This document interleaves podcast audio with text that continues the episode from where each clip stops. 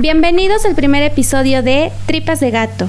En este podcast hablaremos sobre asesinatos, asesinos en serie, algunas mentes retorcidas y casos violentos que creo les pueden interesar bastante. Hoy hablaremos de asesinatos, violación y la nula e incompetente participación de autoridades mexicanas.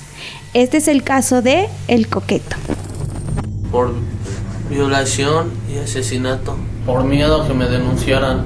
La asesiné por lo mismo. Y le digo que. que pues. se va a morir. César Armando Librado Legorreta, nacido en la Ciudad de México. Hombre moreno, delgado, de estatura promedio para los mexicanos, con barba, cejas pobladas, algunos tatuajes.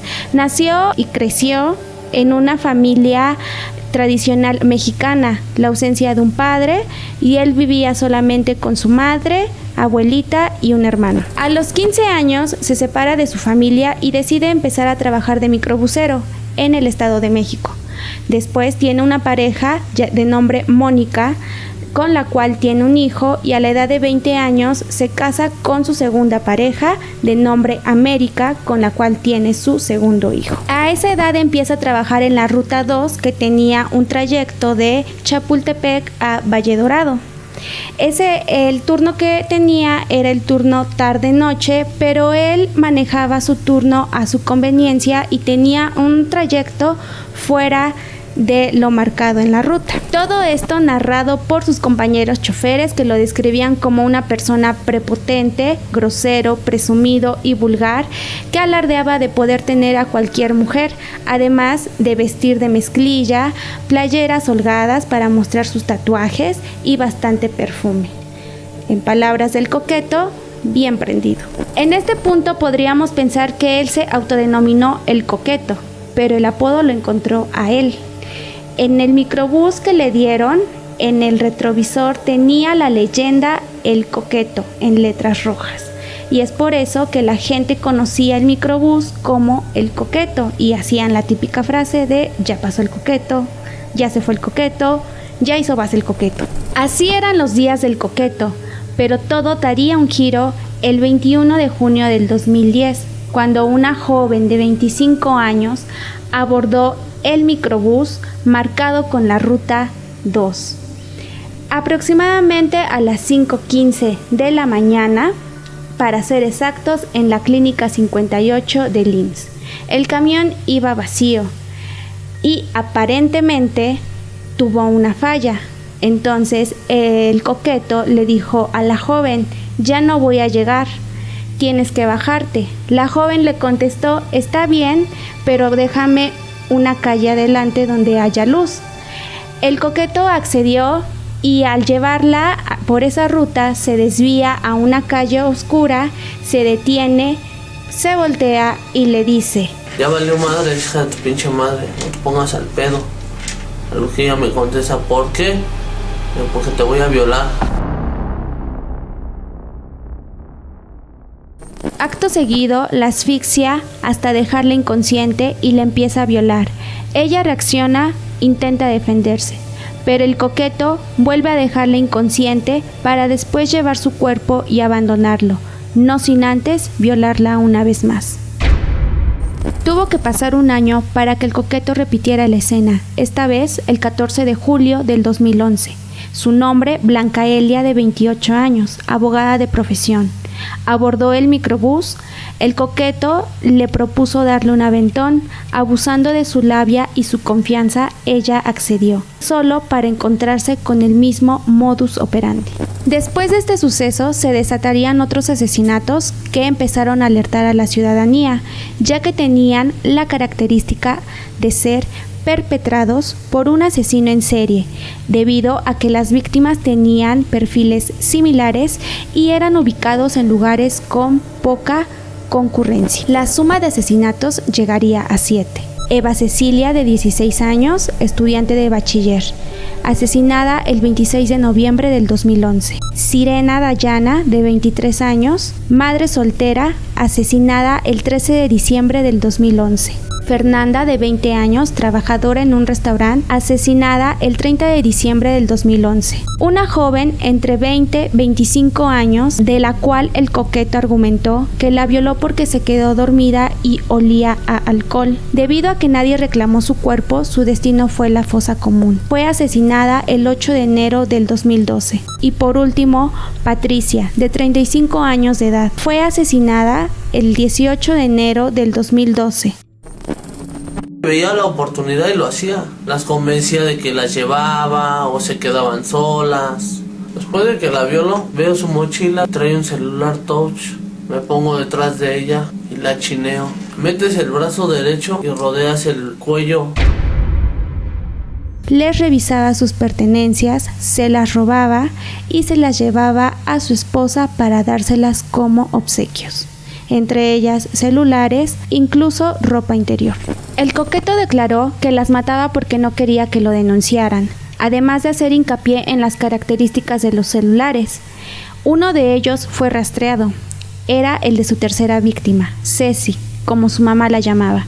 Para esto vamos a retroceder y recordar a la primera víctima, que para sorpresa del coqueto estaba viva, y puso una denuncia días después de haberla violado. O sea, dos años antes de el último asesinato del coqueto. Sí, dos años en los cuales las autoridades no le dieron la importancia adecuada para dar con lo que se conocería como un asesino en serie. Para esto solo se contaba con un retrato hablado y ahora con el rastreo del celular de Ceci. Sábado 25 de febrero del 2012 cuando las autoridades del Estado de México tuvieron en su poder a un tipo despiadado y sádico, violador y asesino buscado muchos meses atrás. Violé a ocho mujeres de las cuales maté a. Al momento de confesar, se muestra como una persona sin culpa, remordimiento ni sentimientos. Habla con fluidez y una cronología detallada de cada asesinato. Se puede observar que él tiene una psicopatía que probablemente generó en su infancia, ocasionada por maltratos, ausencia de alguna figura de autoridad, falta de atención, incluso amor. Probablemente hubo un hecho que marcó para mal su infancia y fue detonante en su vida adulta. Cabe recordar que él no, él no quería a su familia, por eso la abandonó a la edad de 15 años, para que tiempo después él formara su propia familia. Además se considera un asesino itinerante, es decir, un asesino que no tiene un periodo de enfriamiento entre víctima y víctima, porque el motivo es ocasionado por sus impulsos característica fundamental de un asesino itinerante, y solo busca la ocasión para poder atacar y sus víctimas son elegidas al azar. Además, se le considera en la clasificación de asesinos un asesino mixto. Esto quiere decir que para la sociedad, sin saber que es un asesino, aparentaba ser una persona normal, con una familia normal y estos aspectos pasaban desapercibidos. También tenía dificultad para socializar, no usaba armas, no torturaba, hablaba de cierta forma con las víctimas para generar confianza, no ocultaba los cuerpos, pero evitaba ser detenido. Entonces, analizando el por qué se le considera una persona psicópata y por lo tanto peligrosa para la sociedad, nos lleva a la frecuencia con la que realizaba los asesinatos debido a que empezó a hacerlos en periodos muy separados entre cada víctima, pero los últimos con tan solo días de diferencia. Por lo tanto, su lógica pareciera ser que después de dos años sin ser atrapado, él estaba haciendo las cosas bien y solo lo impulsó a hacerlo más veces y seguir operando de la misma forma hasta llegar a perfeccionar su técnica. Nos encontramos ahora en el 28 de febrero del 2012. El coquete está detenido en la subprocuraduría de Tlalnepantla. Lo tienen sentado en una banca, esposado de manos y pies, custodiado por tres policías, tres policías que después se quedan dormidos. El coqueto empieza a zafarse de las esposas, deslocándose un dedo y consiguiendo liberar sus manos. Después empieza a zafarse de las esposas de los pies, quitando calcetines y zapatos y consigue lo mismo. A su distancia había un cable cable con el cual empieza a descender de una pequeña ventana que estaba a su paso y al ver que se estaba rompiendo comienza a caer de una altura de tres pisos. Cae de pie y se lastima la columna, entonces ya no puede caminar y comienza a arrastrarse hasta llegar a la carretera. Al llegar a la carretera comienza a gritar que necesita ayuda y una persona en su automóvil se acerca y le comenta que qué está pasando. El coqueto le dice que ha sido secuestrado y logró liberarse y que necesita que lo lleven con su familia. La persona le dice que puede llevarlo primero a la policía ya que pues sí, estaba a su paso, a unos pocos metros. Entonces el coqueto lo que le dice es que no, que quiere que lo lleve con su familia. Con esa confianza que lo caracteriza, logra convencer a la persona.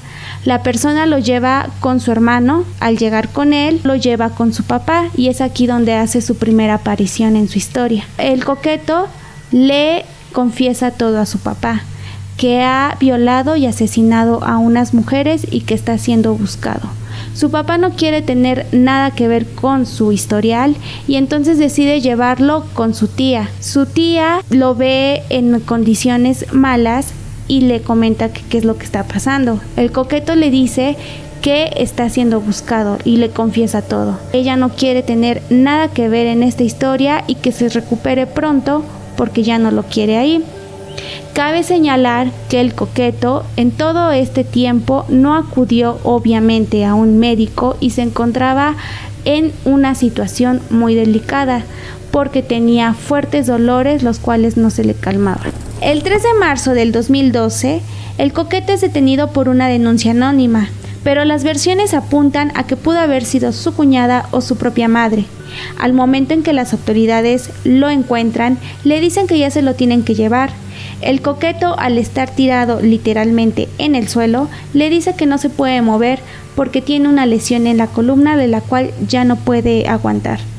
Las autoridades no le creen, pero después al percatarse de que sí tiene una lesión, llaman una ambulancia para que lo trasladen a un hospital. En el hospital le hacen una cirugía y los doctores comentan que está grave y que es probable que él ya no pueda caminar. Porque los escucho que están durmiendo a un metro o dos metros de mí. Me zafo de las esposas, me trueno tantito mi dedo, cargadores y, y un cable de la computadora los amarré, me resbalo y me caigo. Y me quise levantar, pero ya no pude. Me iba queje y queje. Me dolía mucho. Es que maté a unas chavas. No, no, no puedo moverme. Nunca defequé para orinar con la botella. Yo sí pensaba en volver a entregarme, pues yo me sentía muy mal. Llegan al domicilio de mi tía, entran por mí, pero este, me dicen que me levante y que nos vayamos. Pero les digo y les empiezo a gritar. No puedo caminar y se dan cuenta que sí, que tengo los pies mal. Después de esta intervención, el coqueto logra recuperarse en una silla de ruedas y es trasladado al penal Barrientos. En 2012 vuelve a reaparecer en las audiencias, pero esta vez lo hace caminando, robusto, con cadenas, con reloj, incluso platicando con los policías, bromeando y riéndose. los familiares de las víctimas presentes en audiencia afirman que el coqueto los miraba desafiantemente. Las autoridades determinaron trasladarlo al penal Topo Chico, ya que lo consideraban peligroso y que incluso había tenido algunos problemas con otros internos. El juez le dictó sentencia condenatoria acumulada por seis homicidios de 240 años de prisión, con los que la pena se incrementó a 301 años. En la actualidad no se sabe en qué reclusorio se encuentre el coqueto, debido a que Topo Chico fue cerrado. Esto nos pone a pensar que si no hubiera existido una sobreviviente, tal vez a la fecha nunca hubieran dado con el coqueto, como pasa con muchos asesinos en serie. En este punto hay una probabilidad de que las víctimas hubieran estado en contacto con su agresor, debido a la frecuencia con la que tomaban el transporte. Además de que no se sabe en el caso de no haberlo detenido, cuántas víctimas más hubieran aparecido porque la frecuencia final de sus ataques se acortaba cada vez más. Esta fue la historia del coqueto, el asesino del que psicológicamente y criminológicamente poco se sabe y donde nos damos cuenta una vez más cómo el sistema pareciera creer que los asesinos solo existen en las películas. Yo todo lo he hecho solo. La verdad pues no entiendo. Repito, necesito que alguien me ayude psiquiátricamente porque no entiendo razón. Gracias por estar aquí en este primer episodio de Tripas de Gato. Si les gustó este caso, denle me gusta, compártanlo y síganos en redes, Spotify y YouTube. Si tienen algún comentario, alguna sugerencia, alguna aclaración de este caso o duda, déjenla en comentarios y recuerden, lo esencial es invisible a los ojos. Tripas de Gato es una producción de dientes de machete. Los podcasts son chidos, pero rifan más aquí.